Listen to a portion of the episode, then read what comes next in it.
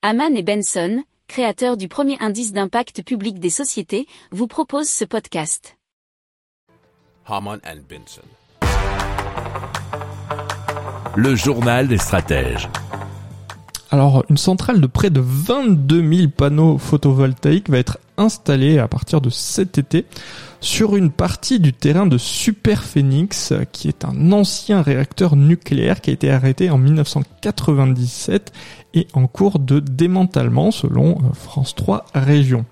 Alors, des panneaux photovoltaïques vont donc être étendus sur près de 10 hectares. Et dans ce projet, on a EDF Renouvelable qui a prévu la mise en service pour début 2023.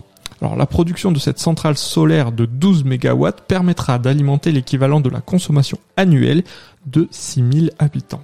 Si vous aimez cette revue de presse, vous pouvez euh, vous abonner gratuitement à notre newsletter qui s'appelle La lettre des stratèges, LLDS, qui relate, et cela gratuitement, hein, du lundi au vendredi, l'actualité économique, technologique, énergétique, mais aussi de l'hydrogène, et puis de tout ce qu'on trouvera super intéressant pour votre vie.